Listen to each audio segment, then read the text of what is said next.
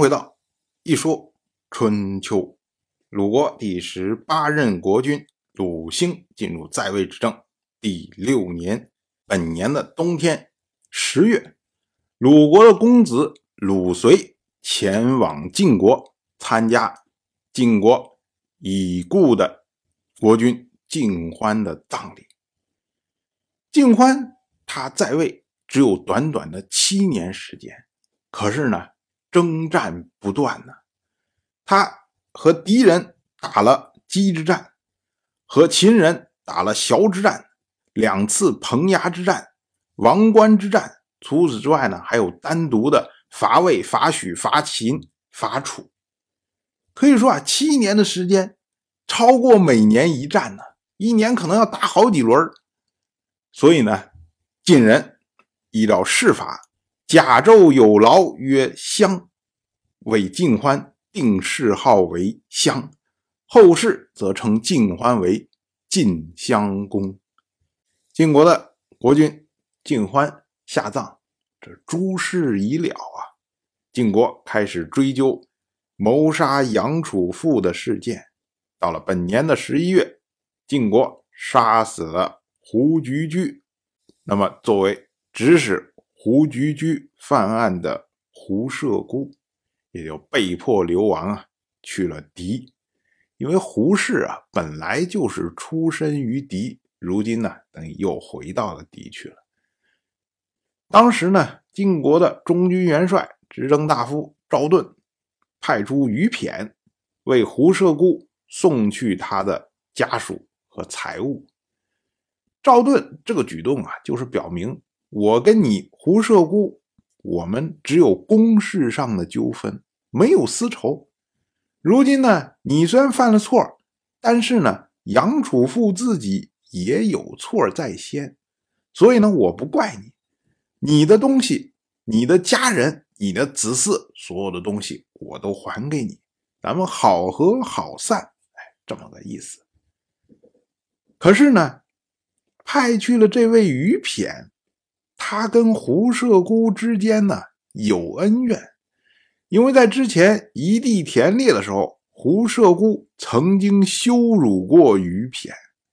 我们其实可以想象啊，胡射孤一会儿做中军元帅，一会儿又变成中军左，他对于杨楚富不满，他对于赵盾肯定也有不满，所以呢，难免会对他的手下人这个。言语行动过激呀，而如今呢，胡射孤他的家人、他的财物都落到了于骈的手里，那于骈也有手下人呢，这些手下人个个都欲杀胡射孤而后快，大家就商量说：“哎，不如我们趁着送他财物去的机会啊，直接把胡射孤给杀掉，谋取了他财物，大家有一番富贵。”而且呢，还为我们的老大于骈出一口气，为我们的老大的老大赵盾消除一个祸害，这是一举三得的好事情啊！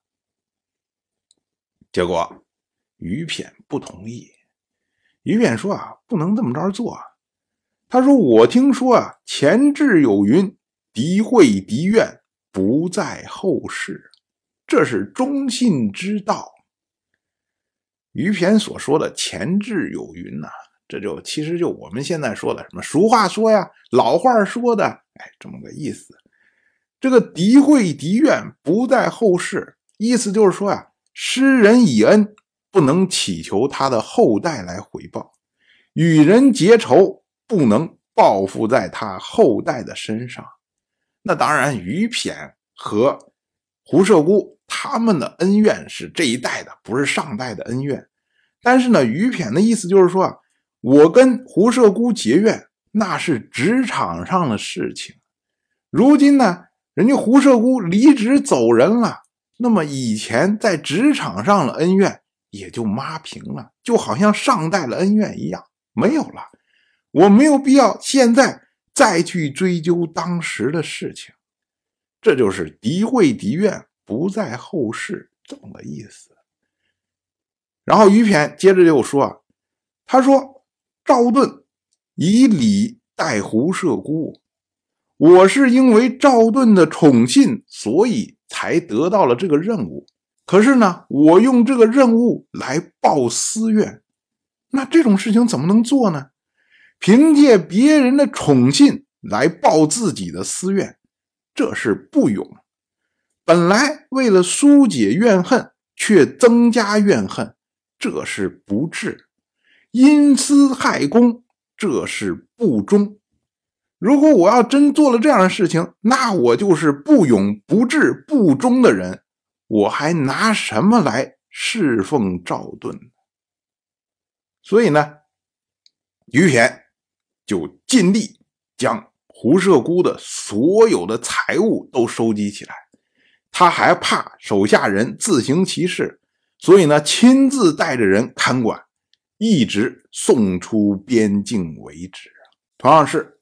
本年的冬天，闰十二月，鲁国没有举行告月的仪式，仅仅呢是进行了朝庙，这个呢是不合礼数的。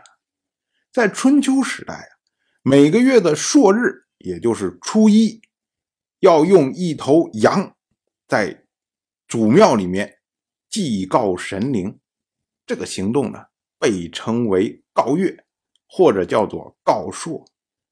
告朔之后呢，国君要在祖庙里面听制这个月的政务，这呢被称为听朔，或者叫做试朔。试朔之后呢，他还要再去遍祭其他的这些宗庙，比如他父亲的祭庙，或者他祖父的祭庙，哎，类似这样的，都要祭祀一番。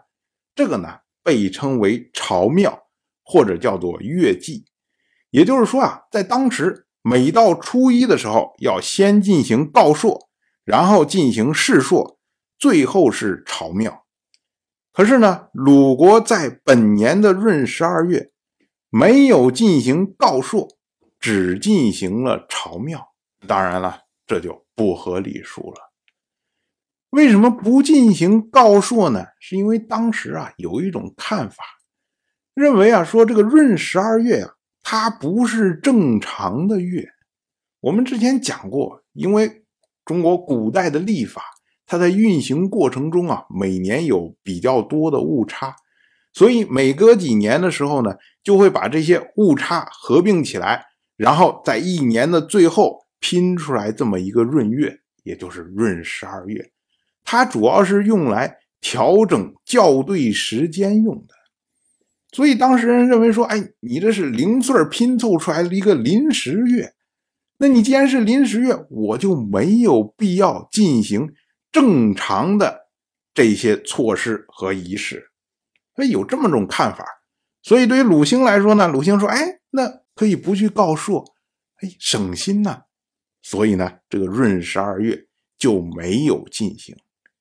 但是，闰月它的确是为了调整时间的，可是时间呢是为了指导民众的生产生活，只有正常的生产不受影响，才能让民众安居乐业。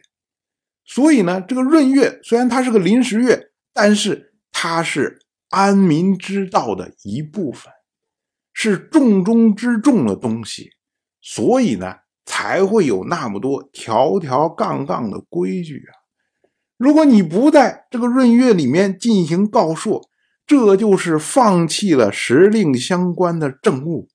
你放弃了政务，你还如何来治理民众呢？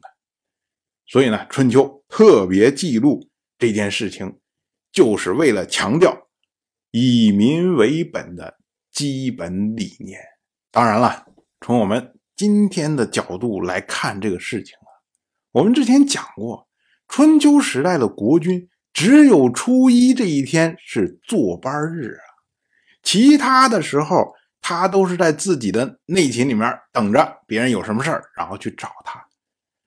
所以，如果你要是初一这一天没有进行告朔，那也就意味着后面的世朔也没有进行，或者说呢，也就是鲁星。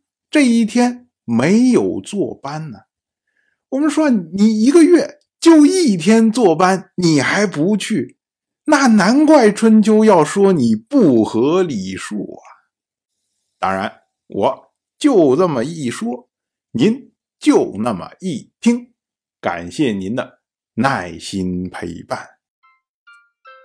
如果您对《一说春秋》这个节目感兴趣的话，请在微信中搜索公众号“一说春秋”，关注我。